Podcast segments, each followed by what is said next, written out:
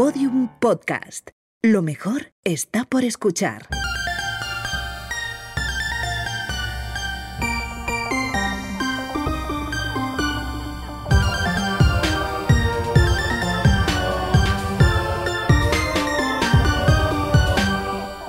Hola Ana, Hola Carmen.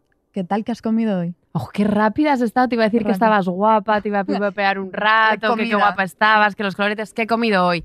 Hoy he comido, déjame hacer memoria, he comido comida de mi madre, porque ayer fui a comer a casa de mi madre que me había hecho lasaña sin gluten y sin bechamel, porque no me gusta mucho la bechamel, y entonces me lo hizo todo a pedir de boca, la verdad, estaba riquísima, sobró, me la llevé, y hoy he comido eso y luego una ensalada de canónigos, melva, tomatitos cherry, aguacate y pepinillos y un poquito de cecina que me había sobrado que la he sacado ahí. He comido muy bien. Solo delicatessen. Solo deli- hoy solo delicatessen y de postre lo de siempre, mis dos cuadraditos de chocolate negro con almendras. Y me ha sorprendido que seas una de esas personas que dice bechamel ¿Tú cómo dices me- bechamel? a lo bruto. A lo bruto, Sí. con lo elegante que eres Pues tú. por ahí no. Por ahí no, por ese aro no voy a pasar. Sí, sí. ¿Tú qué has comido hoy? Mira, te voy a decir qué he comido y tú tienes que averiguar dónde. Venga, vamos a ver. Va a ser fácil. He comido tagliatelle al nero di en casa de tus padres. obviamente. En casa de nuestro En gestor. casa de nuestro gestor que es chef también. Eh, sí, va Eduardo, camino un beso de- muy fuerte. Un beso, un beso. em, que nos, va nos ha organizado ya el presente bíblico que utilizamos profético siempre, la cena de Nochevieja. Claro, porque las hijas de Felipe van a pasar su Sí. primer 31. Bueno, hemos pasado más 31 Pero la festivos parte juntas, festiva. pero las uvas nunca nos. Ah, el año pasado nos Sí, comimos las el año uvas sí. juntas. Pero, nada. pero hemos juntado a las familias. hemos juntado a las familias, ya es. Bueno, Bueno, de- sí, vamos, a- vamos al tema porque es que estamos muy nerviosas, Estamos nerviosas. particularmente nerviosas hoy. De hecho, te iba a preguntar cómo estás, pero es que ya lo sé, porque estamos las dos nerviosísimas y exaltadas. yo estoy verdaderamente espantada de los nervios. Dirías, Ana, Cuéntame. que estás tan nerviosa, tan espantada de los nervios, como lo estaba Santa Teresa el 19 de octubre de 1569, justo ese día, cuando escribe a su hermana Juana para contarle con grandísimo contento que el hermano de las dos, Lorenzo, ha decidido regresar a España. Fíjate que diría que incluso más nerviosa. Diría que estoy tan feliz y exaltada como lo estaba la Santa el 24 de marzo de 1581, cuando después de muchísimas batallas y muchísimos años logra por fin conseguir la provincia independiente de Descalzos, independiente de los Carmelitas Calzados, y le escribe a Jerónimo Gracián diciéndole que parece este negocio cosa de sueño, gozo cumplido. Cosa de sueño, gozo cumplido, merecía ser el título de esto. Es demasiado bonito para no serlo. Pero dirías que estás incluso... ¿Podemos seguir así? Podríamos seguir todo el episodio, pero no me- va- va- esto porque yo creo que aquí esto fue un día de grandes nervios para Santa Teresa, de muchísimo entusiasmo, porque este día de entusiasmo el- era un día de enero que no tengo claro. No pasa nada, Carmen. Yo- a mí me pesa no darte No, el no día pasa nada, exacto, pero era igual. 1574, era enero. Y recibí una trucha hermosísima de la duquesa de Alba. ¿Estás más nerviosa y entusiasmada que ella entonces? Es más, Carmen, es más. Diría que estoy tan, no solo nerviosa, sino risueña y enternecida como la santa el 13 de diciembre de 1576, día de Santa Lucía, cuando le da a probar por vez primera un trocito de melón a la hermana pequeña de Jerónimo Gracián, Ay. que se llamaba Isabel, y escribe a Jerónimo para contárselo. Y le dice, Dávale de un melón, dice que está muy frío, que le atruena la garganta. Yo le digo que tiene dichos gustosísimos y una alegría ordinaria y una blandura de condición. Imagínate que te dan a probar un trozo de melón y alguien lo describe así. ¡Qué bonito! Es una preciosidad. Bueno, tenemos, amigas, más alegría que Teresa el glorioso 18 de marzo de 1574, cuando por fin consigue sacar a las carmelitas del convento fallido de Pastrana para que abandonen a la princesa de Éboli y se vayan a la fundación de Segovia. Y escribe Santa Teresa, yo con el mayor contento del mundo de verlas en quietud, porque estaba muy bien informada que ellas ninguna culpa habían tenido en el disgusto de la princesa. Qué bonito es. Es que escribe como los ángeles. Estoy pensando que me encantaría escribir la descripción de cuando probaste por primera vez un taco de lengua. Carmen me hizo una vez, esto es importante, Carmen aquí donde la veis le encanta la casquería Sí. y me hizo una vez en un cumpleaños suyo, fuimos a una taquería y me hizo probar tacos de lengua asegurándome que aquello era como un trocito de pollo Y Era mi cumpleaños. mis papilas gustativas contra las papilas gustativas de lo que me estaba comiendo y siempre lo recordaré. Y un día lo voy a describir. con Descríbelo, detalle. descríbelo. Tú tienes una prosa ve- que, que mejor que dedicarla a eso. Pero bueno, vamos a insistir en esto, por si no ha quedado suficientemente claro. Hoy estamos que tiritamos de nervios, de ternura, estamos muy blanditas de condición Estamos. también. ¿Por qué? Bueno, porque como regalo tardío de Reyes para todas, pero para nosotras también, las primeras en realidad, este episodio es un monográfico sobre nuestra queridísima, admirada, muy amada santa. Es un, un episodio, un ratito dedicado solo a The One and Only Santa Teresa. Ya lo debíamos porque Sí. llevamos, tú eres la que sueles llevar la cuenta, como 30 episodios. 32. 30 y 32. Mira cómo se lo sabe, 32 episodios y aunque siempre la mencionamos, nunca, habíamos, eh, nunca le habíamos dedicado un episodio completo. En este episodio os prometemos, como decía la santa, un contento y alegría tan ordinaria que no parece sino paraíso en la tierra.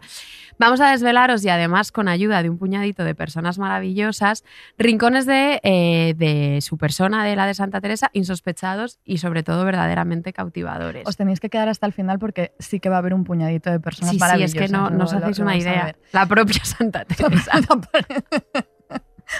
Sería preciosísimo que apareciera en la Me pantalla. encantaría. Bueno, pues para abrir este episodio, eh, tan cosa de gozo, tan un gozo cumplido, no, no me resisto a leer un pedacito de una cosa que dice la santa en las moradas. Es tu podcast, tú lo que tú quieras. Pues esto hay que leerlo, porque ya habla acerca de las alegrías y contentos terrenales. Y dice, contentos tenemos en muchas cosas que nos pueden suceder en la tierra, así en una grande hacienda que de presto se provee a alguno, como de ver a una persona que mucho amamos de presto, como de haber acertado en un negocio importante y cosa grande de que todos dicen bien. Ella, eh, Baratona y negociadora, siempre. siempre.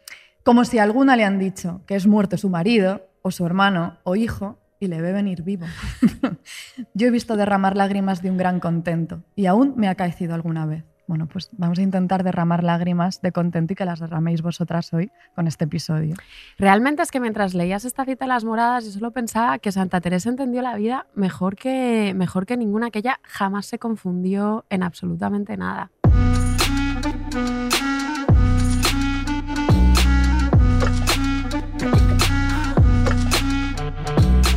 Las hijas de Felipe.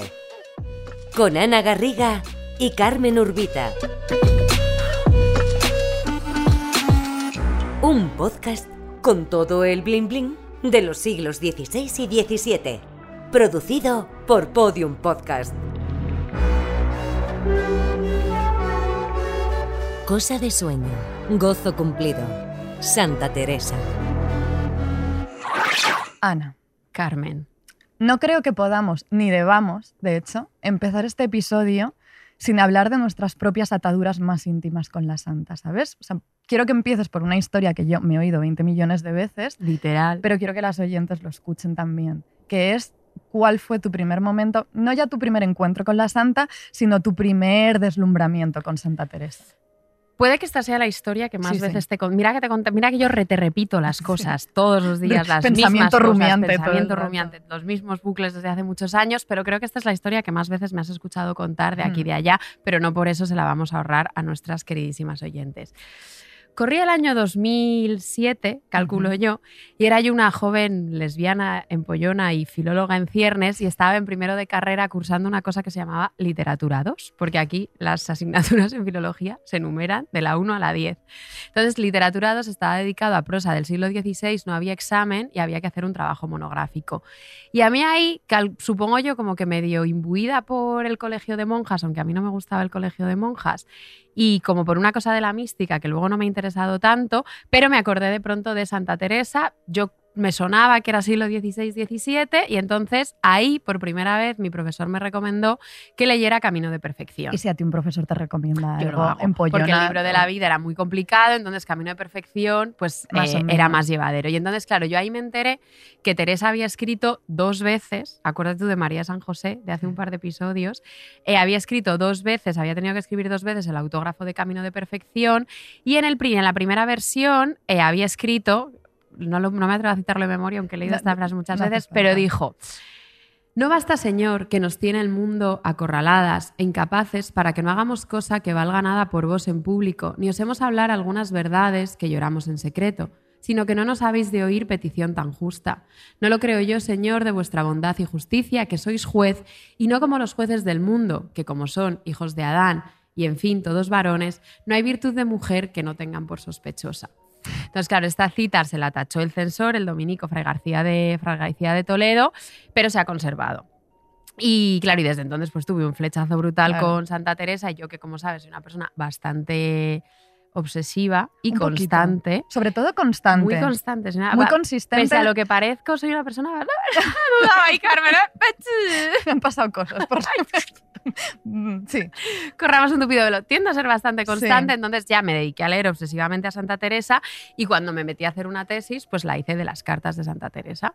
Bueno, es que hay que decir, porque no lo decimos lo suficiente, Gracias es necesario no que se sepa, que se hable, que se diga, que se cante incluso, que aquí Ana tiene otra tesis. O sea, está haciendo una, pero ya hizo otra sobre eh, el ¿A epistolario de se Santa ocurre, Teresa. eh? Pero mira, de tanta clausura, el cutis que El te cutis, ha quedado. la, verdad es que el eso- cutis no está nada mal. Eso es. Bueno, pensando en esta pregunta, claro, mi- pensaba yo que la imagen que yo tengo de Santa Teresa, mi relación con Santa Teresa desde que te conozco hace siete años ha cambiado mucho. Hmm. Porque Santa Teresa para mí antes era una cosa, pero ahora no la puedo dividir de ti misma. Y entonces para mí es una mezcla como de, como Me de interesa mucho esto. tu yo de dentro de dos, tres décadas. Porque, Porque claro, piensas, claro, en el retrato de Fray Juan de la Miseria. Claro, que es igual, que es calcadito al ret- a- A, la foto de, de la comunión de Ana. O sea, es, es Santa Teresa en miniatura. Eso lo volveremos a poner, que nos encanta ponerla una y otra vez por ahí, pero la volveremos a poner. Y a la vez la veo como una madrina, una tía abuela tuya. Familia, básicamente. Esto, me, esto me, me- me- me enorgullece mucho porque en Claro. realidad mi identidad está muy vinculada, muy vinculada a Santa Teresa. Se basa en ¿verdad? Santa Se basa Teresa, en tu Sa- se basa en identidad, Santa básicamente. Teresa, se basa en Santa Teresa. Pero eh, estoy yo pensando que yo no tengo tan claro cuál fue tu momento flechazo, encuentro con Santa Teresa, porque fue mucho antes de conocerme a mí. Fue antes de conocerte Claro. a ti y, no la, y esta no la he repetido tanto. No es mi historia más bucle de No. las, todas las que compartimos. Pero mi primer momento de deslumbramiento con Santa, Ter- Santa Teresa fue en 2012. Ujú. Eh, o sea, yo ya la había leído antes y tal, pero yo estaba muy, muy atormentada eh, haciendo un máster muy solitaria, porque no estabas tú, no, no nos habíamos encontrado todavía. Y yo estaba escribiendo sobre Juana de los Ángeles, una monja endemoniada francesa de finales del 17, a la que le dedicamos, de hecho, nuestro primer episodio. Un episodio que, que no se oye casi. No, no, endemoniadísimo ese episodio, No no, se no se entiende absolutamente nada de lo que decimos. Pero yo estaba muy entretenida con ella porque era, era, era una monja pues bastante embusterilla, muy traviesa y endemoniada, bueno, mentirosísima ella, pero muy, pero muy exitosa. Y en parte era tan exitosa porque había leído a Santa Teresa con muchísimo ojo y sabía de dónde tirar. Y entonces me di- a partir de ahí me meto en Santa Teresa a partir de sus fans, de, de- de Juana de los Ángeles de de todas sus lectoras y de todo lo que aprendían de ella y que preferían con lo que se quedaban, con lo que no y demás. Y entonces me acerqué a la santa, pues eso, desde su fenómeno fan, viendo como, pues un poco como, y aquí voy a traer el presente, cómo Estaba tardando en llegar. ya estaba tardando en llegar, porque me di cuenta, ahora pensándolo, que fue un poco como las fans, el fandom ahora de Taylor Swift, que se llaman Swifties, que yo esto lo he escuchado Haciéndose la joven, la haciéndome tía. la joven sin ninguna vergüenza. Pues los Swifties leen de forma súper paranoica las letras de, de Taylor Swift buscando como descifrar códigos secretos, como buscando guiños. Y yo creo que estas mujeres muchas veces leían a la santa así, como buscando descifrar las cositas, que, como, como que no solo lanzaba para, para los lectores en general, sino para, pues para No, sus no, monjas, obviamente. Totalmente, totalmente. Me encanta que Carmen siempre trae, es, es la que trae siempre el presente ajetreado Siglo al podcast. Con lo de hacerse la joven me he acordado que el otro día estábamos hablando, un rapidísimo inciso y volvemos a Santa Teresa, de que queríamos pedirnos una beca para hacer una residencia artística. Y yo le dije a Carmen, ¿por qué no miramos becas de Injuve? Y me dijo, Ana, tenemos 35 años casi, no podemos seguir pidiendo becas de juventud. Ese momento me, dio tanta ternura. Ana diciendo, Injuve, del Injuve. Y a Carmen le dio mucha tentura. Pero lo cierto es que es verdad que Santa Teresa estaba en la cúspide de unas genealogías de sociabilidad femenina y de escritura que se extendieron a lo largo de muchísimos siglos y que básicamente han llegado hasta nosotras. hasta este mismísimo momento aquí hoy reunidas. Bueno, a ninguna de nuestras oyentes eh, se le escapa que Santa Teresa está ahora mismo en boca de todo el mundo. Y casi parece que existe una Santa Teresa diferente según quien la nombre. Tantas Eso- como personas. Eso es así, eso es así. Hay millones de Santa Teresas y a nosotras, esto lo hemos dicho mucho, para nosotras la Santa Teresa elegida, la que nos guía en realidad es la Santa Teresa amiga. la que decía, la que escribió, mejor se entiende en el lenguaje unas mujeres de Anda que hemos otras. explotado esa frase tú y, la seguiremos explotando. Y también la Santa Teresa, pues más risueña, más disfrutona, esta la queremos mucho, que es, por ejemplo, la que en una carta a su hermano Lorenzo le dijo, riéndome estoy como él me envía confites, regalos y dineros y yo cilicios. Pringao. Venga, total. Pero bueno, aquí viene la pregunta, Ana. Venga. ¿Tú crees que si Santa Hmm. Teresa supiera que hoy, en bueno, 2023 ya, que ella está en boca de todo el mundo, disfrutaría? Bueno, ella disfrutaría rotundamente, sí, disfrutaría Obvio. muchísimo, muchísimo, muchísimo. Yo creo que es de las, eh, nos lo preguntaban el otro día en una entrevista, yo creo que Santa Teresa es de las personitas de lo que nosotras llamamos barroco, que ya sabéis que extendemos muchísimo los siglos, que mayor afán de trascendencia y ganas de estar en boca de todo el mundo tenía. O sea, era una cosa espectacular. Y de hecho, esto no sé si te lo he contado, que hay, un, hay una anécdota que es muy, muy, muy sutil, pero que a mí me parece que ilumina súper bien todo esto y que os la voy a contar. Eh, o sea, que revela muy bien como el disfrute que Santa Teresa sentía de estar en boca de todo el mundo, detrás de muchos tejemanejes, de estar siempre Que hablaran, que hablaran Santiago, que hablaran, todo, que sí. hablaran. Entonces es una carta del 26 de noviembre de 1576 que según ella se ha empezado a rumorear no sabemos si es verdad o mentira, pero yo elijo creerme que sí. Se ha empezado a rumorear que la van a mandar de misionera a América, cosa que es impensable porque los carmelitas no eran misioneros, una mujer en ningún caso podría ser misionera. Y entonces ella escribe, elige para contárselo, lógicamente, a su gran confidente y amiga María de San José, la priora de Sevilla.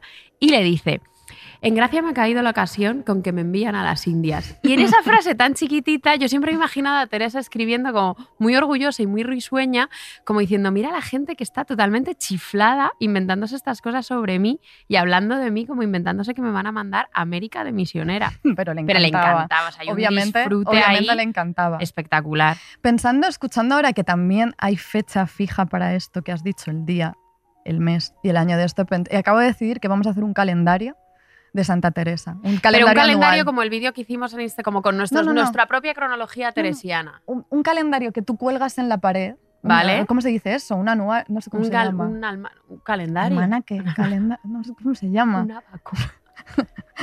No sé. Un calendario. 1 de enero, que hay algo, algo de Santa Vale. Teresa. Luego, recu- luego piensa que vamos prometiendo merchandising Ya. que no hacemos, como esas camisetas que no hemos hecho. O sea, el calendario hay que hacerlo. es que nego- negociantes y negociadoras y baratonas como la Santa no somos del Nos todo. hemos vuelto más baratonas y negociadoras desde que tenemos este pequeño podcast. Más deberíamos. Más deberíamos. deberíamos, más pero bueno. Ahora vamos a hacer una cosa un poquito fea en realidad, que es citarnos a nosotras mismas. No pasa nada. Lo vamos a hacer. Porque hace un par, hace un par de meses ya escribimos para contexto un articulito de opinión con un título bastante rimbombante, bastante insoportable. Teresa de Jesús, campo de lucha y espacio de resistencia. Es súper poco nosotras el título. en Nos pusimos intensas, Sí. pero la intención era buena. El artículo pues, surgió a raíz de algo que ya os, sup- os suponemos enteradísimas a todas de esto, eh, que fue la cancelación de Muero porque no muero, la obra de Paco Becerra en los teatros del canal. Entonces, a raíz de esto, pues a partir de ahí empezamos a hablar sobre el larguísimo recorrido pues, de censuras, apropiaciones, tergiversaciones de, de la santa y de lo absurdo de querer evitar representaciones supuestamente auténticas de Teresa de Jesús para preservar una imagen supuestamente auténtica. O sea, lecturas heterodoxas. Eso es, eso es. Pero es que mm, nos voy a citar. ¿Estás Vas a, preparada? vas a- vas a Sí, sí. leer nuestro Sí, propio sí. artículo. Esto es espectáculo. Sí. No me esperaba yo esto, ¿eh? Hmm. es un niveles de, niveles de repipis ya estratosféricos. Luego nos quejamos de que hay gente que se queja de que somos demasiado melindrosas y que es, y es lo que hay. repipis, es lo O sea, que eso hay. es así. es lo peor. Venga, Ajá. léenos. Decíamos. no, igual esto no estaba tan bien pensado. Ahora este Venga, momento me está dando un poquito de bochorno, pero allá va.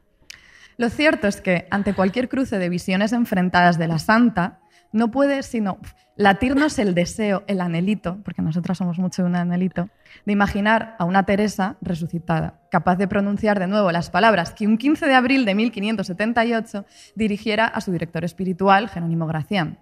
Yo le digo que me estoy deshaciendo por no tener libertad para poder yo hacer lo que digo que hagan. Es que ella solo quería ser manejuda todo el Claro, rato. pobre. O por no tener vida ahora para decir lo que quiero que digan, lo Claro, que ella querría ella- que se dijera de ella. Pero se trata, pensamos, decíamos aquí, de un deseo estéril. Sigue leyendo, sigue, sigue leyendo. No voy a parar. Tres, tres líneas más. Quizá incluso irrelevante, porque los 500 años transcurridos desde su muerte han configurado una Teresa proteica, incesantemente mudable. Y cuestionar la legitimidad de reapropiarse su figura es tanto como ignorar los silencios y elasticidades con los que la misma santa fragó, fraguó una obra convenientemente escurridiza. Somos insoportables. O sea, es que citábamos hasta Walter Benjamin. Fíjate que a mí Benjamin, Eh. Benjamin me cae bastante bien porque yo no sé, esto seguro que lo sabes porque lo hemos hablado, que Benjamin suspendió, o sea, suspendió su tesis sobre el barroco y la tragedia alemana y es como nosotras, este paso un saludito Vamos a Walter suspender- Benjamin, vamos a suspender las la tesis tesis. como Walter. Benjamin. Pero la historia de reapropiaciones de la santa ya comienzan los procesos de canonización mismos. Me Esto- miras con cara de sí o no. ¿Comienza o no comienza? ¿Comienza o no comienza ahí? comienza. Porque vamos a hablar de esto, por favor, porque sabemos que la gente un 9 de enero lo único que está deseando es que le cuenten procesos de canonización de Santa Teresa. O sea, eso es lo que queréis. Efectivamente. Además, a 9 de enero es, es día de volver al trabajo. O sea, es como que habría, habrá esto que allanar el camino con unos buenos procesos de canonización. Vamos allá. Carmen, Venga. ¿tú me dejarías a mí hacer un poquito de fanfiction de un momento glorioso? ¿Me dejarías? O sea, que es que mi tesis entera es un fanfiction. O sea, que es si no, me encanta el fanfiction. Venga, por favor, estoy- esto me parece. Voy a hacer aquí una, voy a hacer una petición que alguna editorial nos permita escribir una novela histórica. Por favor. Por favor. Se Por nos da- favor. la verdad creo que sería una Nos enca- golosina. eh, sí, nos sería una encantaría. absoluta- sería una absoluta golosina. Hago el fanfiction. Es 25 de mayo de 1617, día del Corpus Christi. El Papa, Paulo V, acalorado, emperifollado y acompañado de más de 20 cardenales y un nutrido número de obispos, peregrina desde la imponente Basílica de San Pedro hasta Santa María de la Escala. Una marmolada iglesia barroca escondida en las calles del barrio romano de Trastevere, que pertenecía desde el año 1597 a los padres carmelitas descalzos. Allí, tras rezar frente al Santísimo Sacramento, el pontífice saca una reliquia del pie de Teresa de Jesús. La venera con muchísima solemnidad y proclama, ante la mirada atenta y atónita de sus acompañantes, que la monja de Ávila, que había logrado ya convertirse en beata en 1614, merecía cuanto antes ser elevada a las alturas de la santidad. Por favor, 400 páginas de esto, ¿ya? Me he quedado prendada de este fanfiction. Elijo, elijo eh, el momento de marmolada. O sea, marmolada iglesia barroca me ha encantado, pero ha habido otro momento, bueno, no sé, no, no tengo palabras A ver, para aquí a esto. revelar que esto es una ponencia que yo, o sea, yo hago así las Estamos citándonos de Este una ya- manera desvergonzadísima. Pero ya. porque Santa Teresa, ¿qué vamos Sí. a hacer? Este es el comienzo de una ponencia que yo di en la Universidad de la Mística hace unos cuantos meses, el verano pasado. No tengo ningún tipo de, ningún tipo de vergüenza. Bueno, lo cierto es que hay cientos de relatos pomposos alrededor de los procesos de canonización y beatificación de, de la Santa. Pero a mí esta escena siempre me ha suscitado en realidad como mucha perplejidad, porque pienso, como estaréis pensando todas ahora, Al unísono, al todas. unísono, queridísimas oyentes, ¿cómo es posible que se armara semejante despliegue, un Mm. aparataje de tal calibre, tanta cúpula eclesiástica, tantísima reliquia en torno a Teresa, desde el mismo minuto en el que muere en brazos de Ana de San Bartolomé en Alba de Tormes en 1582? O sea, es que es muy rápido, es Mm. muy poquito tiempo. Eso es muy bonito. Estoy pensando en lo bonito que es que muriera en brazos de Ana ¿Te imaginas que yo muero en tus brazos? No, no, no. Pe- Pero he de decir que en algún momento que, que hemos podido estar un poquito piripis, sí que te has derrumbado Sí, directamente me- en brazos. Nos hemos derrumbado la una en brazos de la otra, Sí, pero no para morir, por favor, solo para tener una mala resaca al día siguiente. Y un día sin tesis. Otro más. Sentirnos culpables, latigazos, cilicios. Bueno, recordemos es que esto es muy bonito que Santa Teresa a Ana de San Bartolomé le dijo, Ana, tú eres la santa y yo tengo la fama. Encima. ¿Cómo, era- cómo es el, el- el dicho este de unos cardan, no, unos guardan la fama, otros cardan la Cardan lana? la lana, sí, algo que así. Los, refranes no nos refranes, dan. perdón. Pero bueno, claro, ¿cómo es posible que, que se pusiera en marcha todo este mecanismo de canonización? Y aquí lo que queremos ahora eh, decir, contar, en realidad te lo voy a formular en forma de pregunta. ¿Esto es resultado de un trapicheo mayúsculo de intereses o consecuencia de la clarividencia de la misma Santa Teresa? Imaginad lo que va a responder. A ver, aunque es cierto, a ver, es una respuesta, no la tengo tan clara, aunque es cierto que Teresa le venía muy bien a los carmelitas, le venía muy bien a Felipe III en ese momento, le venía muy bien a Isabel Clara Eugenia. Eh, y apurando un poco, aunque esto da para otro episodio, le venía muy bien hasta los jesuitas para tener una santa contrarreformista que además fuera un, un icono español y que hiciera de Madrid un poco como una capital católica que pudiera rivalizar con Roma. Aunque todo eso es cierto, Sí. a nosotras nos gusta pensar, y tenemos razón, yo creo, que en realidad todo es gracias a las contorsiones lingüísticas e identitarias que, la propia, que nuestra propia Santa Teresa supo poner en marcha a lo largo de toda su vida. Y es que ella te da la clave de todo. Tomad notas, así queréis tener éxito, Santa Teresa te lo resume todo en una frase de las fundaciones que dice, estamos en un mundo que es menester pensar lo que puedan pensar de nosotros para que hayan efecto nuestras palabras. Es que te lo da hecho, ya te lo está. dando hecho. Ya está, en esta cita nos responde a absolutamente toda. La pregunta que te hacía al principio de si ella disfrutaría de saberse hoy en boca de todos, te lo está respondiendo ya bastante. O sea, obviamente, bueno, sabiendo que era una control freak adorable, ella sí que sufriría un poquito, estaría inquieta de no poder estar aquí mm, redirigiendo la, re- la recepción ¿no? de, Sí, de eso sus sí. palabras. Pero por otro lado, ella, como, como ya estábamos diciendo, ya fue suficientemente precavida y contó con que la gente iba a estar pensando de ella y ella en cómo calibrar cada palabrita que escribió. Ahora que viene un momento, amigas, en el que queríamos hablar un poquito de reapropiaciones un poco malignas de la santa a lo largo de la historia y nos daba, porque nosotras somos de genealogías celebratorias, entonces todo lo que sea malo eh, nos da tanta pereza que ni lo hemos guionizado, sinceramente. No, pero Esto podemos está- dar como fechas así como un poco de todo lo que le pasó. Se Sí. muere pues en 1582. Elevar a, las a las- a los altares de la santidad Sí. en tiempo súper récord. 1627 nombrada copatrona de España junto a Santiago, lo cual también forma un revuelo Claro. monumental. Luego, mucho más tarde, sección femenina, se convierte en la patrona, todo, es que todo esto es... Claro, patrona de la sección femenina, el brazo incorrupto, Franco, todo esto Entonces, nos da mucha pereza sí. a nosotras. Entonces no- lo, lo contamos así Google, bastante lo rápido. buscáis, lo- Claro. está. En el artículo de contexto hablábamos un poquito Un de poquito, eso. pero la cosa es que básicamente se, se- se tergiversó tantísimo la figura de Santa Teresa que terminó hermanada con Eso. Isabel la Católica como modelos de una especie de, eh, de feminismo cristiano que sirviera de molde de conducta a las, a las masas femeninas que adoctrinaba la sección femenina. Y luego hay reapropiaciones que obviamente son mucho más gustosas, mucho más placenteras, que nos encantan. Por ejemplo, la serie, aquella serie maravillosa eh, con, con Concha Velasco, Con Concha de Santa Velasco. Teresa, de Josefina Molina, con guion de Carmen Martín Gaite, que la hemos disfrutado mucho y en algún episodio hemos metido como algún pequeño extracto incluso. Hmm. Eso es una reapropiación que nos gusta Ahí muchísimo. me, hace, me da mucha ternura porque hay un momento en el que en la, en la serie de televisión española, cuando, cuando aparece el momento entre, en el, del primer encuentro entre, entre Santa Teresa y San Juan de la Cruz, cuando San Juan de la Cruz le dice que él se quiere meter cartujo y Santa Teresa le dice, no, no, no, hazte carmita descalzo. Y ahí le dice como, de bicho raro a bicho raro. Y a siempre me dio muchísima ternura. es que mueve los bracitos y todo de entusiasmo. da en ese mucha emoción. Pero el caso es que hay eso, muchas reapropiaciones que sí que nos dan gusto, que nos gustan. Esta, no hemos hablado de la novela de Cristina Morales, Que nos gustó eh, muchísimo. obviamente también, que es de 2012 en su momento, bueno, cosas así. Pero ahora viene un momento eh, que diría que es Aquí que importantísimo. la chaqueta. Es que es un momento Es que histórico, es que es directamente. histórico. Porque aquí vamos a escuchar en primicia una canción que es otra reapropiación más de la Santa, maravillosa, celebratoria, que nos encanta. Es una de las nuevas canciones, o sea, es una canción del disco nuevo de Chico y Chica.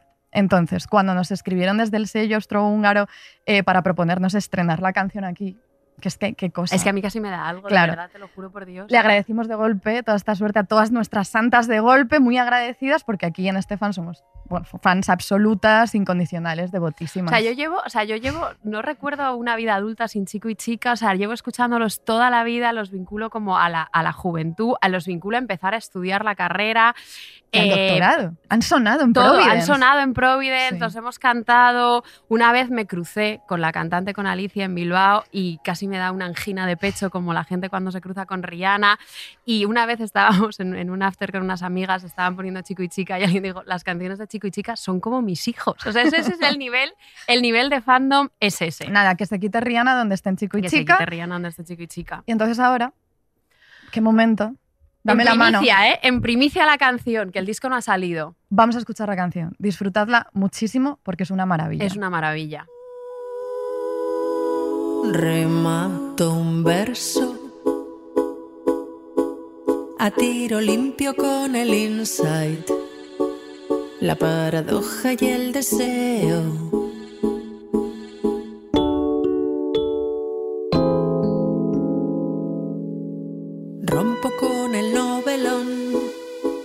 Escribo a trazos sueltos y enlazo con lo posmoderno.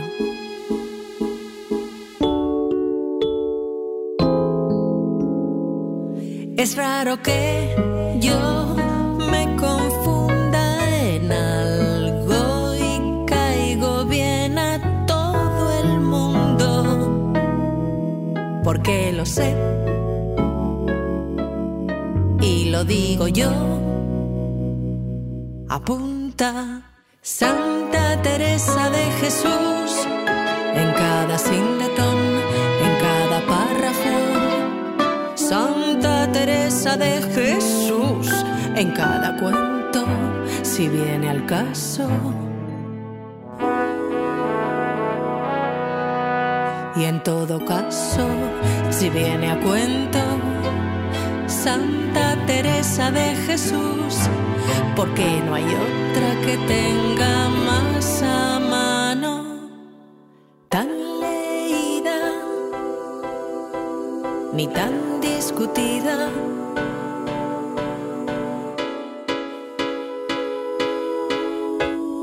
Calzo el arco emocional y no me vuelvo loca, ni me repito como otras.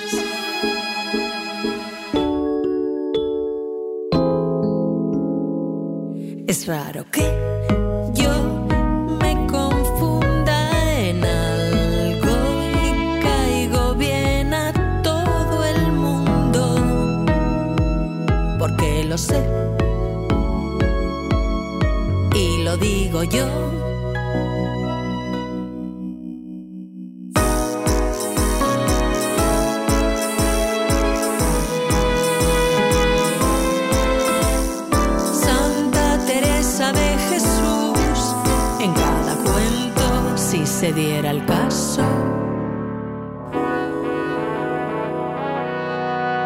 Y en todo caso, si viniera a cuento, Santa Teresa de Jesús, porque no hay otra que tenga más a mano. Es que esto, o sea, a mí es de verdad, o sea, Acaba de vivirse un momento muy emotivo. de hecho es más, y esto no te lo he contado, pero estaba buscando algo como de la canción o preparando el episodio y buscado chico y chica en nuestra hemeroteca de WhatsApp. Y desde hace mucho, Claro. o sea, empezando el podcast, estábamos pensa- pensamos como que queríamos que en algún episodio que alguien nos hiciera una versión Sí. de algo, pensábamos, "Jo, imagínate, Un sueño cumplido. imagínate chico y chica participando en un episodio. Na- Gozo sueño- soñado. Perseguid vuestros sueños porque las cosas llegan, chicas.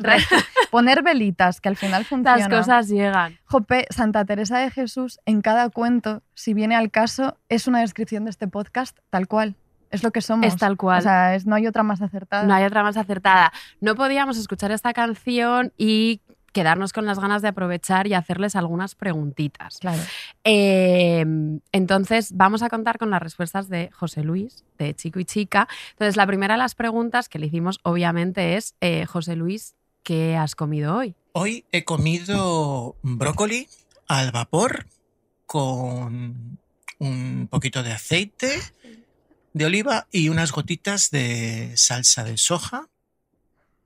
Y de postre melocotones en almíbar con nata y nueces, un trozo de tarta de San Marcos y turrón del blando y unas onzas de chocolate y, y unas guindas. Me encanta que. Me encanta que empieza con austeridad carmelita y termina en un barroco por todo lo alto, con guinda, con tarta, de todo. Maravilloso. Increíble. Bueno, solucionada esta, esta duda existencial con la que vivimos siempre sobre las rutinas alimenticias y demás, otra cosa importantísima también, una duda, como eh, Sor Petronila de las Llagas y Sor Encarnación de la Paciencia, nos gusta siempre preguntar cuál sería los nombres de, de profesas, ¿no? Entonces, ¿cuál sería tu nombre de profesa fuera de, de vida fuera del siglo? Pues me pondría de nombre Sor Soledad y estaría todo el día sola en mi habitación, mirando por la ventana, sin hablar mucho, porque a mí no me gusta ni que me hablen mucho, ni tampoco me gusta hablar mucho. Bueno, prefiero hablar mucho a que me hablen mucho. Y aparte, si me llamo Sor Soledad, pues me puedes llamar Sol, No sole, sol.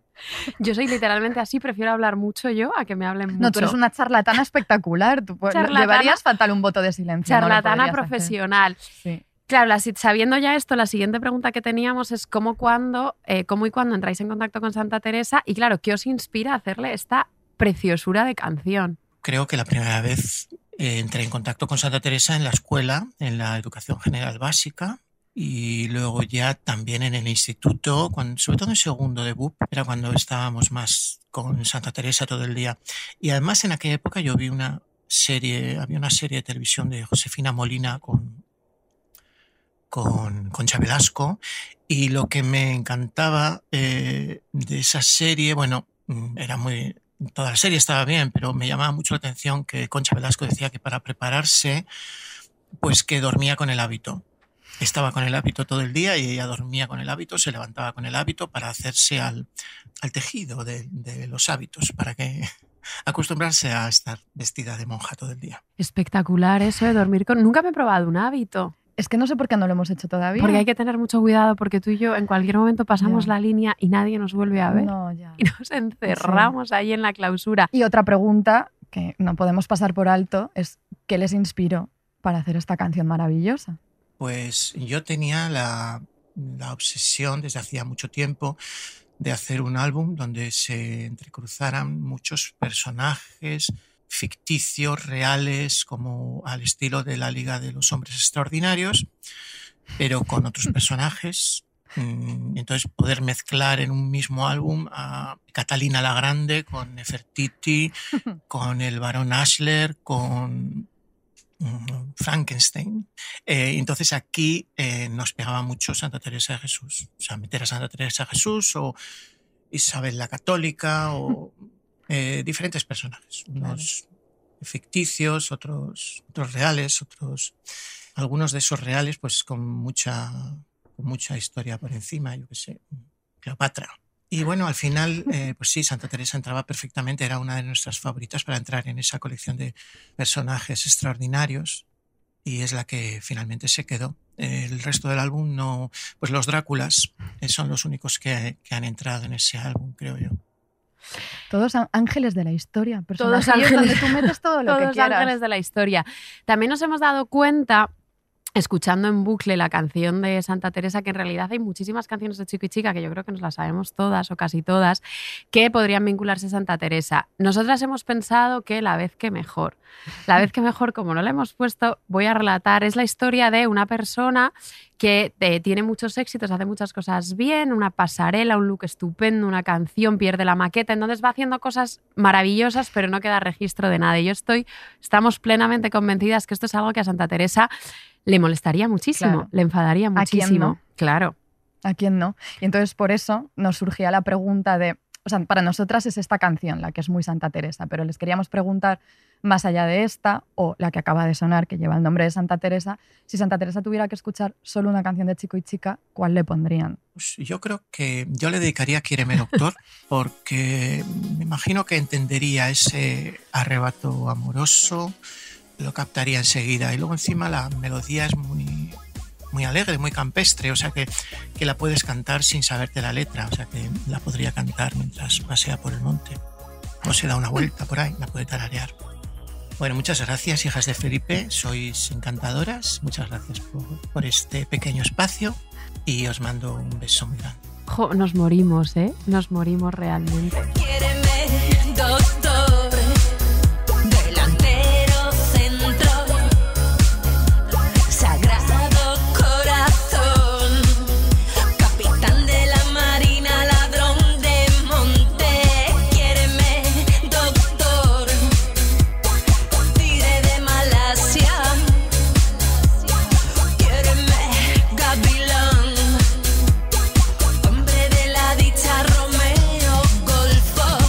Medir el entusiasmo que tenemos en este momento y la felicidad porque nos estoy viendo en la pantalla. Mira que soy miope, pero de lejos nos veo las, Las orejitas orejitas rojas, rojas, rojas encendidas. Unos dibujos animados. Estamos súper emocionadas. Pero bueno, de todas las cosas que dice de provecho y maravillosas esta canción, nos sedujo yo creo a las dos especialmente ese momento de es raro que yo me confunda en algo y caigo bien a todo el mundo, porque lo sé. y lo digo yo, ¿no? Yo cuando escuché esa canción dije, mi tesis es esa frase, o sea, son 300 páginas condensadas en esa pequeña frase como sin dobleces, con muchísima contundencia, sintetizado todo de maravilla. De- de- seguro. Pero bueno, algo. A ver, ella, Santa Teresa era una. caía bien a todo el mundo y está muy bien que lo dijera ella, que lo diga ella en esta canción tantísimos años después, porque era una auténtica guirilla social. O sea, ella tenía muchísimo talento para lo que hemos dicho antes. Contorsionar, nos encanta la palabra contorsionar cuando hablamos de Santa muchísimo. Teresa. Los límites de absolutamente todo, pues eso, para caer bien a todo el mundo y salirse con la suya donde pudiera. Vamos a dar uno de los ejemplos más suculentos de esto.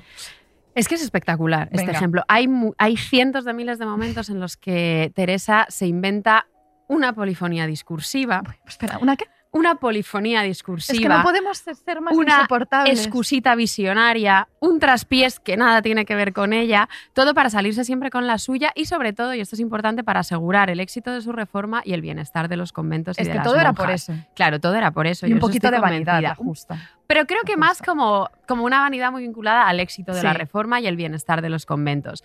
Hoy hemos traído uno de nuestros tejemanejes favoritos.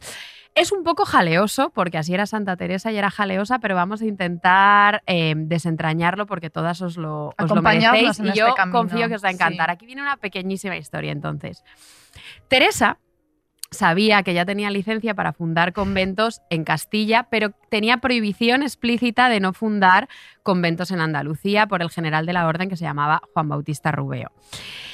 Eh, aún así, a pesar de esto, ella en 1576, ni corta ni perezosa, se lanza empeñadísima a fundar un convento en Sevilla. ¿Por qué? ¿Por qué no? Claro, porque Ah, ¿por qué no? El claro. convento en Sevilla le va a dar muchísimos quebraderos de cabeza y claro, ella lo funda en Sevilla, no lo funda en Navalmoral de la Mata. No, o sea, ella se salta, la- se salta el reglamento para fundar en Sevilla, porque claro, Sevilla estaba muy cerca de la Casa de la Contratación, era una ciudad hiperpoblada, con otros tipos de espiritualidad y donde se, con- se concentraba una cantidad ingente Claro. de poder político y eclesiástico. Nada es casual. Esta decisión no es casual como ninguna decisión que toma la santa. Claro, o sea, ninguna No. decisión. Entonces, para autorizar la fundación de Sevilla, que estaba explícitamente prohibida por el general de la Orden, eh, Teresa despliega una red de cartas, de cuentas de conciencias, año después de relatos en las fundaciones, que es que son auténticos mecanismos de relojería. Es que me la imagino remangando. Claro, o sea, en plan, Vamos a poner todo a Mecanismos de relojería eh, de la persuasión y la retórica, es espectacular. Entonces, ella, de manera simultánea a una fundación que ella hace en Beas del Segura, que también estaba en Andalucía, pero era pasado un poquito más desapercibido porque no era Sevilla,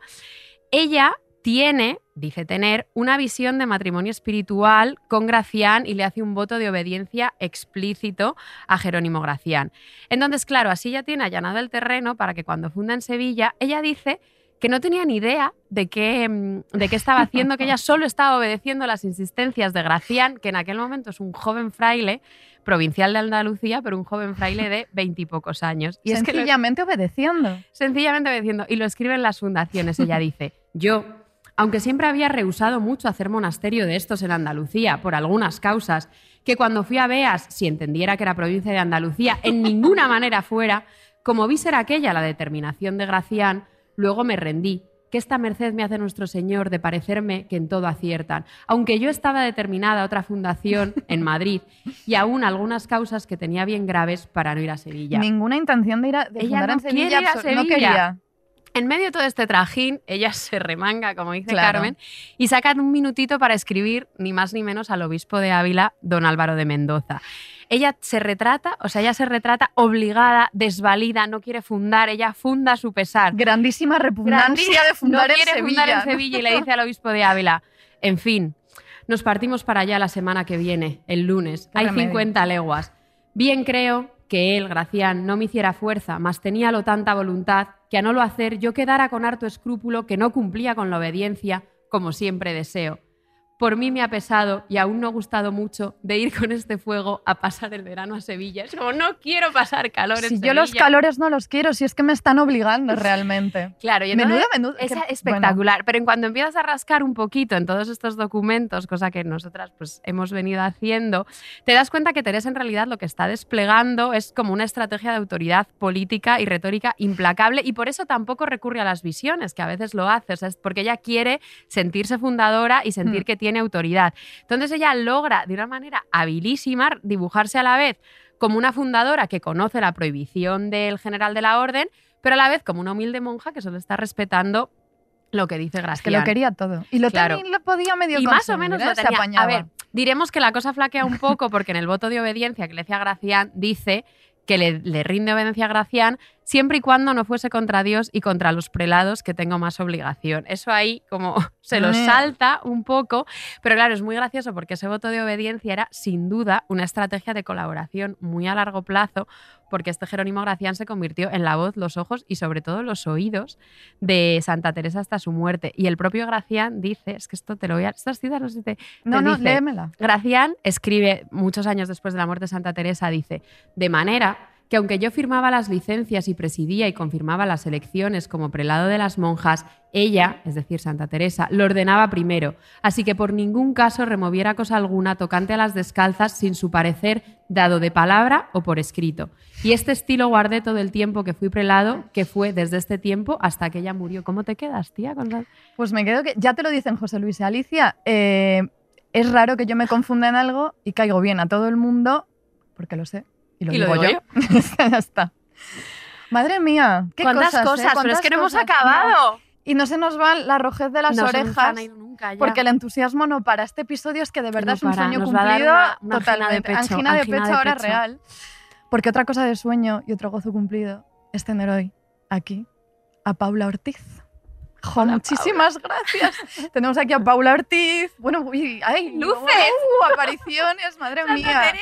Paula Ortiz, directora, guionista, otra damnificada por el mundo de las tesis doctorales, eh, porque ella también sufrió todo este desbarajuste. Sufrió también en Estados Unidos. La bilocación la sufriste un poco también. tercera hija de Felipe, Un poco Paula ter- Ortiz. bastante tercera hija de Bastante Felipe, que nos tomamos anoche tres cócteles Guadalupe, Sí, sanadores. sanadores, cuando nos llevamos nuestro amuleto, las tres, eh, bastante, sí, hicimos como bastante encuentro hijas de Felipe todas. Pero por suerte hoy no vamos a hablar de las desgracias, los sinsabores de las tesis No. doctorales, vamos a hablar de cosas mucho más apetecibles. Pero lo primero, ¿cómo estás, Paula? Muy bien. También, un, vamos, un sueño cumplido, un gozo enorme en el alma estar aquí con las hijas de Felipe hablando de Santa Teresa.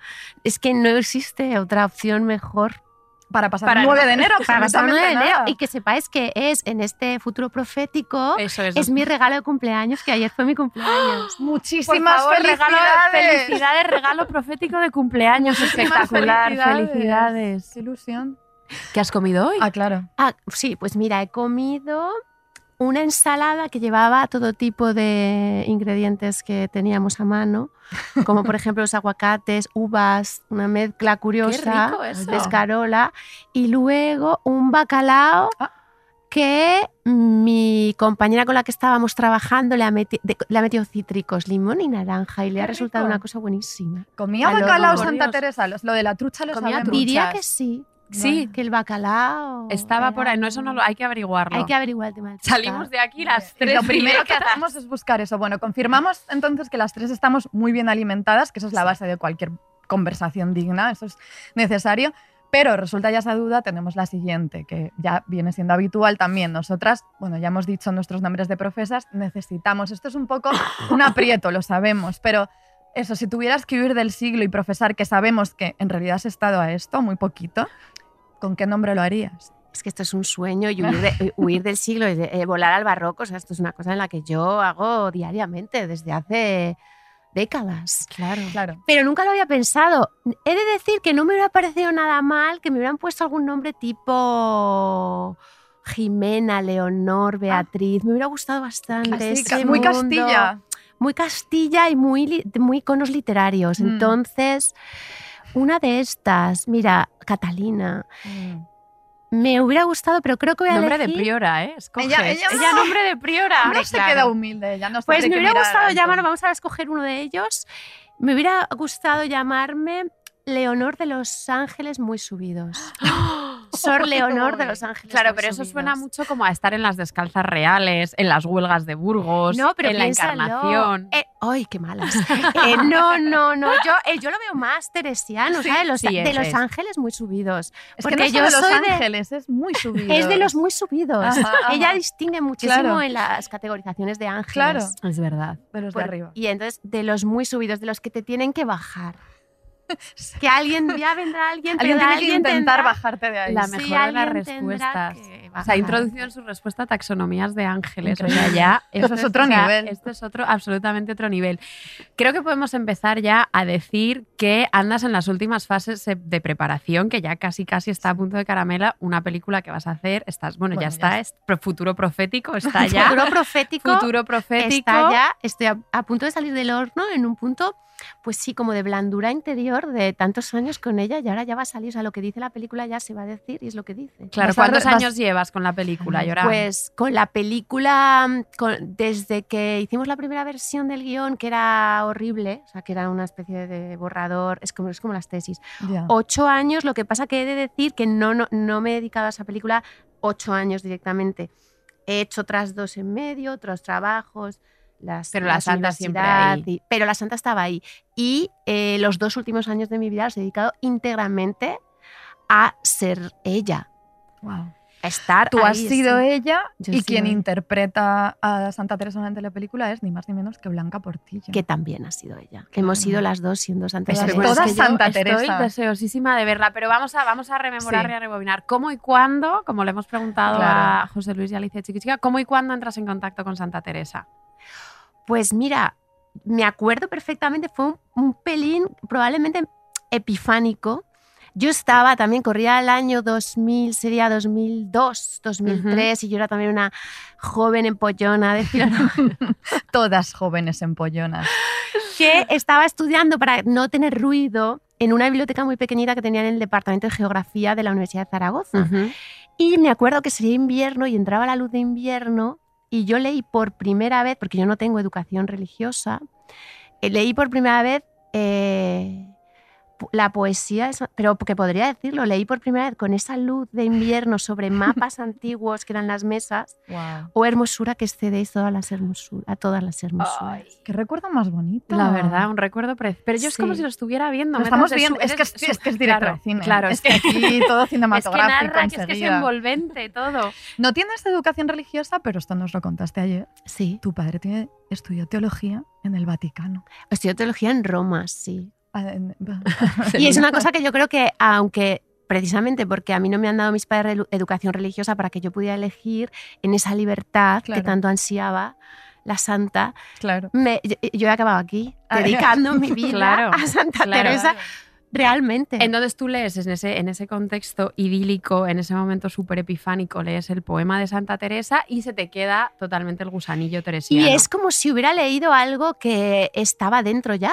Esto que ocurre Ya. con Santa Teresa, que me ocurre también con San Juan. Yo en algún momento, y me recuerdo otro podcast de otros amigos que lo dije, de, y un amigo mío lo escuchó y dice, la gente se rió como si hubieras dicho un chiste y yo sé que es verdad. En algún momento, todos los días de mi existencia, en algún momento, si es un buen día, si es un día muy desgraciado, entonces es que ha sido un muy mal día, no. Pero si ha sido un medianamente un buen día, hay algún verso de Santa Teresa o de San Juan que viene a mí. Qué barbaridad. Viene solo, viene, viene, te lo, porque la vida, la luz, Te lo da. te lo da. Yo te pienso lo en Santa. Teresa a diario. Hombre, es como Sí, no. yo también, yo Esto también. Es, es necesario. Entonces tú de pronto encuentras a la Santa Teresa que hay en ti, que Sí. es la Santa Teresa que cada una tiene la suya. Hoy hemos hablado de una Santa Teresa proteica, mudable, gracias a las Elástica. contorsiones propias de su lenguaje y demás. Entonces, ¿cuál sería tu Santa Teresa? ¿Cómo ¿Cómo, es tu Santa Teresa? Pues es que, mm, como ella misma dice, y en esta característica proteica y- elástica, la elasticidad me ha gustado mucho porque proteica sabía que era, pero digo, es que es verdad, sus sí. retroecanos son de una elasticidad pasmosa. En la contradicción está la ganancia, que diría la santa, yo creo en ello profundamente. Entonces me veo muy reflejada en... em, me veo muy reflejada en la, en la Teresa más poética, más aérea, más de los ángeles muy subidos, que hay que bajarla, de sube, sube, sube, baja, baja, baja. Ahí me veo como que hay algo que me tira a mm, nadar por esas nubes Ujú. permanentemente, pero por, por, por contra, eh, puedo llegar a ser muy manipuladora. A esa, la, la Santa Teresa manipuladora la reconozco muchísimo y sus estrategias de manipulación y contorsión, eh, su necesidad de, de autorizarse y que la autoricen. Su, su cosa baratona también. Mm. Creo que no se puede hacer cine si no tienes eh, Claro. alma baratona y negociadora. No, te cambio, un- te cambio este plano por, te cambio este foco porque me traigas Claro. Por una trucha de la duquesa de Claro, una trucha es imposible. Creo, es imposible la supervivencia en la vida, pero Claro. creo que sí. Ahí ese- también me veo En ese mucho. malabar suyo retórico te malabar. ves reconocida. Con todo esto que estábamos contando. Y en la resistencia esta de... Eh, En esto que acabas de contar, en el jaleo jaleoso, me acabo de Sevilla de decir, lo voy a hacer, eh, lo quiero hacer, es lo que aquí. yo quiero. No me apetece y no me apetece, pero lo voy a hacer. Pero sí, me quejaré muchísimo. Me voy a quejar todo el rato que dure de todo esto que he decidido hacer. También. Y luego disimulando, es como, pues yo no quiero ir a pasar calor a Sevilla. O sea, es que a mí no me Y en está realidad no lo digo yo. Vale, es- pero es muy interesante eso que te reflejes como en una Santa Teresa como más, más aérea, que en realidad Sí. hablamos muy, o sea, es una como en el podcast yo creo que aparece menos ese lado, pero que tampoco hay que olvidarlo, como que siempre hemos tirado por el lado más amistoso, terrenal, los cuidados, las amigas. La comunidad, que es una cosa que Claro. me parece, a mí esa parte que habéis dicho también, el de entendimiento de las mujeres, de, de mm, cómo expresa, que lo habéis, le- lo habéis citado también, el a poco que digamos las mujeres eh, es Era- disparate, eh, se considera, lo dice de varias maneras, lo dice muchas veces. No lo Sí, lo, en, las en el prólogo de las moradas También, lo dice. se sí. considera Sí, sí, disparate de mujeres. Sí. Sí. Eh, eso es que como creo que me es algo tan propio, lo aéreo reconozco que cuando lo intento o traducir o hablar con el equipo o en la película, por ejemplo, o en otras áreas, lo veo más que es, que es verdad, Hmm. lo, lo más puramente poético en ese aspecto puro, pero que tampoco es tan puro, porque no lo es, tiene el otro lado por contradicción. Me veo muy reflejada, pero, pero porque la parte de la comunidad, el silencio, las amigas, la- esa hermandad, esa solidaridad, es que esa como que, me- como que la de, pues, va- la de base. Claro, claro. eso tiene que estar ahí como principio. Eso es así, obviamente. ese es el principio. Ese es el principio de todo. Luego Eso ya, ya no se cuestiona. Claro, Ese- claro. Y, y luego, me- y sin embargo, me he dado cuenta en el proceso de, de hacer la película que es una de las cosas que más curiosidad suscita. Sí. Esas comunidades, esas Hmm. vidas, esas mujeres. Sí, sí, Nosotros no. nos damos cuenta con el podcast incluso. También, Cuando hablamos de esas cosas, la gente le interesa Sí. mucho. Y ahora que hablabas, que has Mm. dicho como está, como lo de un poco volver a los principios y ha parecido, lo hemos mencionado nosotras y lo ha mencionado José Luis de Chiquichica, la serie de Josefina, Sí. de Josefina Molina, con el guion de Martín Gaite y como todo ese desafío enorme eh, que, bueno, Martín Gaite lo, lo cuenta como en artículos que escribió mientras hacía el guion, el desafío como de, de narrar una vida total y completamente, bueno, elástica e inabarcable. Entonces, ¿por dónde empiezas tú cuando Claro. decides eh, hacer una película sobre Santa? Que me parece, o sea, la admiración ahora mismo es, o sea, como tener el arrojo Claro. teresiano de hacer una Total. película sobre Santa Teresa, en- o sea, me parece eh, espectacular. Nos estamos nosotras embelesadas con eso. ¿Por dónde empiezas tú cuando decides hacer una peli sobre Santa Teresa? Creo que sois, a- que, que sois las únicas. Ahora me doy cuenta que hay más gente que le da, que, que le da curiosidad, pero al principio es, ¿y por qué te metes ahí? Mucha gente era, pero, pero, pero ¿por qué te metes ahí? Y, y- Esa pregunta, por supuesto, nosotras la obviamos, porque cómo no. es que, efectivamente, ¿cómo no? Mira, nosotros vimos otra película sobre Lorca y también me decían, ¿por qué Lorca? Y la respuesta era, ¿por qué no? Porque Santa Teresa, y yo, ¿pero por qué no? ¿Qué otra cosa puedes ¿Qué hacer otra con tu cosa vida? podemos hacer mejor? Y yo he de decir, no sé qué pasará con la película, pero el camino que me ha regalado, pues menos mal. Claro. Claro. Menos mal que he podido. Es de los grandes regalos y Claro. aprendizajes el haber podido hacer todo lo que he hecho y lo que. el- el- los obstáculos también, ¿eh? incluso como ella lo decía, los obstáculos y los regalos alucinantes. Y, y- y lo- y estabas nombrando a Josefina y a Carmen Martín Gaite. Es alucinante que en esa época dos mujeres como Josefina y Martín Gaite. Josefina Molina, que es una de las mejores directoras que, Mm, en la historia del cine español y no- yo en, en- yo creo que no se la considera en el lugar que, que debería en las listas de canones, como siempre, se pusieran a hacer la vida de uno de los personajes más inabarcables, controvertidos, en un momento mucho más controvertido. Hmm. Eh, me parece alucinante y a día de hoy tiene una solidez y una dignidad y una belleza la serie y Espectacular, a todos los niveles dramáticos, narrativos, espectacular. Sí. Y eh, yo como me metí yo, pues claro, como Teresa y sus versos me han acompañado siempre y sus textos, y aunque no, no he estado siempre leyéndolo y he abandonado mucho la literatura medieval y barroca, porque luego me he dedicado a otras cosas, pero sí que volvía y volvía y vuelvo y es verdad que me da paz, me dan paz da textos. sosiego. Me da Es sosiego, me da sosiego, da sosiego, verdaderamente. da sosiego, claro. La música del barroco de- y, y los versos. O sea, si tengo que volver porque hay un desequilibrio interno, es un lugar al que volver con, y Claro. encontrar algún tipo de centro y sosiego. Entonces siempre estaba ahí, pero era tan difícil encontrar una, como un empaquetado comprensible, asumible y plausible cinematográficamente en un formato de película, en una hora y media. encajarlo, Cómo claro, encajarlo. Y cuando yo vi La lengua en pedazos de Juan Mayorga, la obra de teatro que él escribió en 2012, pero yo ya la vi en 2015, Ujú. eh, es cuando dije, ostras, qué bonito, qué, qué interesante, qué inteligente el mecanismo que él encuentra, que es una conversación de Santa Teresa con un inquisidor que va a verla. Ujú. Ujú. En- porque el mecanismo de Juan Mayorga en las obras de teatro es siempre colocar a un personaje que a él le interese ante su peor rival. Ya. Y ante eso es, es, es en sí mismo una, pues una ecuación dramática Mm. que, que ya pone encima de la mesa muchas cosas. Y lo, y lo sitúa en un momento, en el momento en que se acaban de ir de la encarnación y ha fundado la Casa de San José, Mm. que está ella empezando el plan de fundaciones, que no lo dice, pero que está escribiendo las moradas, que se basa toda la obra en el libro de la vida. Pero es un momento muy interesante que permitía ir hacia adelante y hacia atrás en su vida y desplegar como muchos de esos niveles que hemos llegado donde Mm. hemos llegado con la película, ¿eh? porque, porque luego es hora y media. Claro, claro. Y yo Pero tengo la sensación de que ahí. no, con el centro ahí. Vale. Vale. Jo, con todo esto que decías también de buscar el centro y buscar ya no narrativo, sino tu propio centro, tu propio sosiego, estaba yo pensando en algo que nos contaste también ayer. Eh, A Carmen le encanta destapar A intimidades. mí me gusta el mucho, ya, sí, cuidado con contarme a mí cualquier intimidad porque lo sabe todo el mundo, eso dura poquísimo tiempo, pero bueno, esto forma parte de tu recorrido con la película también y de la preparación que has hecho. Porque tú nos contaste que has tenido, bueno, y esto interesa mucho a las oyentes porque como decíamos, todo lo que sea vida conventual, em, rutinas conventuales, vida femenina en clausura, interesa muchísimo. Y tú esto lo has experimentado muy, muy de cerca. Tuviste esa oportunidad increíble. Sí, fue una cosa increíble que no pensé en el proceso de preparación de la película, no pensé que, ibas, que se iba a poder dar, porque mm, yo fui como un año, bueno, no tanto un año antes, como por estas fechas del año pasado, que nosotros hemos rodado este verano, em, a, hablar con las eh, carmelitas de Toro, Vale. Con la comunidad carmelita de Toro, el convento que era uno de los primeros, bueno, es uno de los conventos originales.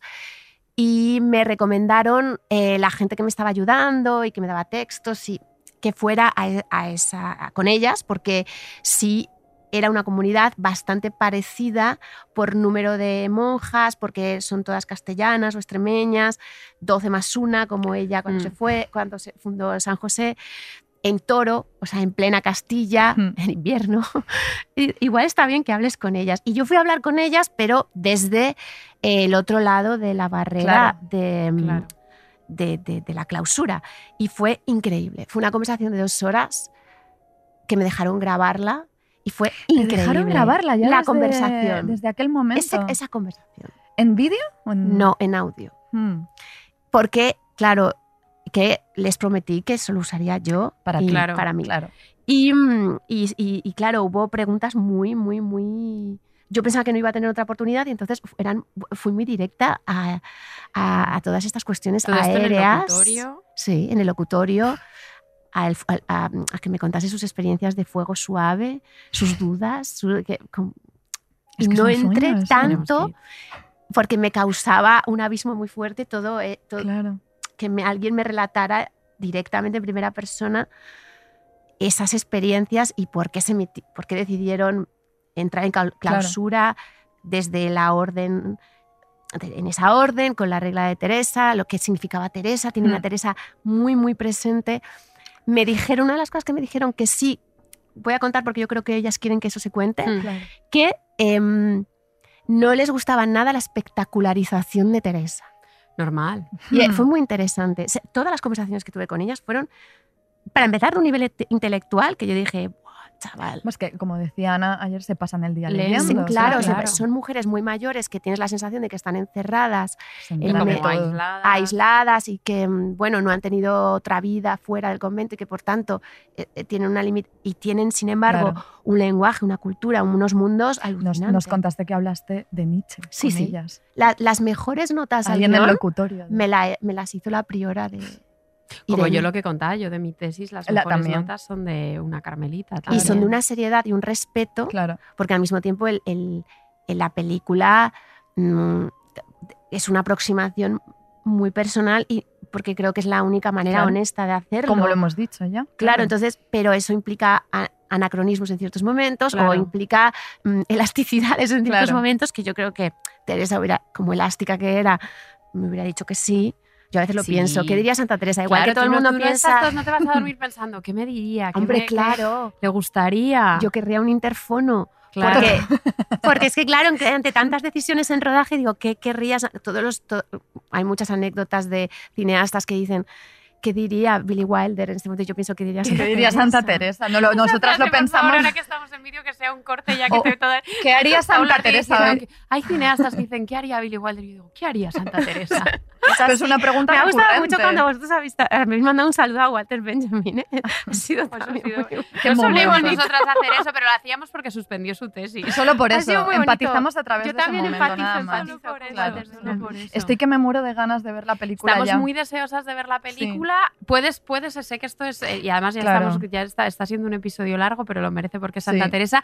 ¿Puedes aproximar una fecha de, de estreno para nuestras oyentes que van a ir en masa Claro. a ver la película? O sea, Por ¿cuándo favor. Para cuándo se tienen que preparar? Para otoño para otoño, otoño, película 23. Santa Teresa. otoño del 23, no, Sí. no queda nada. de este año. Y una pregunta, bueno, esta pregunta a lo mejor no la puedes contestar, pero me extraña que no te la hayamos hecho ya. ¿Cuál es el título? ¿O no hay Teresa se llama, Teresa. ¿no? Teresa. Sí, Teresa. se llama Teresa. Teresa. Eso lo había y- visto. Sí, ha habido mucha, luego muchas discusiones de añadirle text. Hay un text, hay una frase que, que hemos nombrado mucho la película con ella de Mayorga, que es todo en ella es un incendio, que es que anda es- también por ahí. Y hay otra frase que es la gran frase. Una de las grandes, la, la obra de Juan se titula La lengua en pedazos, porque la lengua en pedazos ya lo repite mucho. Sí, cuando le da la textos. paraplegia Sí. aquella. Y, y la- y que día. Juan la saca en tres momentos muy anecdóticos. Y, Mm. y también eh, está por ahí el, el texto de la lengua en pedazos de la lengua está hecha pedazos, solo da gemidos porque más no puede. La lengua está hecha pedazos y es el amor quien habla. Es- Pero me encanta que sea Teresa. Es como- Teresa. Es muy íntimo. y Nos quedamos muy- con eso. Le dedica- un episodio que lo dedicamos a las amigas por el Sí. sufrimiento. Este episodio se lo dedicamos a Teresa. A, a yo Teresa, creo. obviamente. Jo, Paula, estamos eh, Sí. con una emoción. que Seguimos no- con las que orejas no- Sí, encendidas. las orejas Yo encendidas. soy Muy feliz emocionadas. de poder, de, poder, de poder escuchar un, un rato como este y poder Qué bien. hablar Ahora no. nos podemos de ir a tomar Teresa. cervezas Vamos y a seguir hablando de vamos a seguir hablando de Porque ha sido Y- cosa de sueño, Cosa gozo de sueño, cumplido. gozo esto. cumplido, de verdad, muchas gracias. Eh, el episodio de Santa Teresa que Sí. merecíais. En vídeo además. En o sea, vídeo, hemos además, hecho todo hemos lo que podíamos hacer, lo hemos Está hecho. Y volvemos en dos En dos semanas. semanas volvemos. Pues hoy he comido un plato de lentejas caldosas, que es como me gusta a mí comer las lentejas, mm, sin nada de grasa, muy ricas, plato único. Y de postre me he comido un, un kiwi. Mm, Mi nombre de monja sería Rita. Yo estudié en un colegio de monjas algunos años y allí tuve una profesora monja que se llamaba Rita y nos hacía en mayo, que es el mes de las flores en los colegios de monjas, nos hacía llevar rosas a Rita porque eh, por lo visto ya nos lo he contado bastantes veces esta historia y a mí me ha quedado grabada ya para siempre. Por lo visto Santa Rita cuando se estaba muriendo pidió que le regalaran una, una rosa y era invierno, entonces eh, no era muy probable encontrar rosas en invierno. eh, y- pero milagrosamente se encontró una rosa eh, para Rita y bueno, pues a raíz de ese milagro la llamaban la santa de los casos o de las cosas improbables o, imposibles, ¿no? Así que yo me quedo con Rita, que es un nombre que, corto que suena muy, muy bonito. Mm, ¿Qué nos inspiró a hacer la canción de Santa Teresa? A mí eh, me inspiró una entrevista que le hice a Juan Manuel de Prada cuando escribió El Castillo de Diamante, que es una novela donde mm, él eh, cuenta la rivalidad, bueno, la mala relación o bueno, la tensión que había entre la princesa de Éboli y Santa Teresa. Y cuando leí este libro me enamoró la, chispa de esta mujer, de Santa Teresa de Jesús, que como decía Prada en su momento, no era una mujer adelantada a su tiempo, sino una mujer de su tiempo. Era una caballera andante eh, a lo divino, decía Prada. ¿no? Y, y sí, era- en el libro mm, queda, queda reflejada esa personalidad de mujer que tenía pues, una visión empresarial tremenda y era una negocianta de primer orden, eh, comprando conventos, recorriendo caminos, eh, pasando frío, sufriendo y también ardiendo de amor, ¿no? Y bueno, pues a raíz de, ese enamoramiento que yo tuve después de leerme el libro, pues, eh, pues eh, José Luis y yo empezamos a hablar mm, de ella y, surgió la inspiración y poco a poco la letra, la letra de la canción. Y si solo pudiera escuchar una canción nuestra, pues yo le sugeriría eh, eh, que escuchara una que se va, que es una canción del- de nuestro nuevo disco de Senadora, porque yo a Santa Teresa la veo con esa, con esa determinación y con ese garbo mm, para decir, oye, pues mira, hasta aquí hemos llegado, ¿sabes qué te digo? Que me voy. Me encaja muy bien esta canción con su personalidad, con su dinamismo y con su carisma.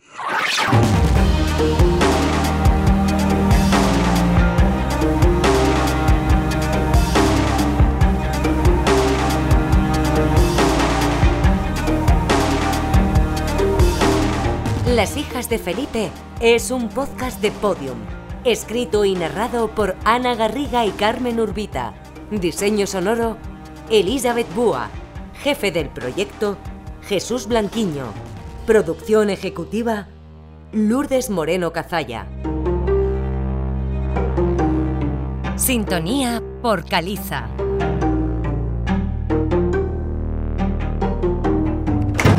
Escucha todos los episodios en Podium Podcast y todos los agregadores de audio.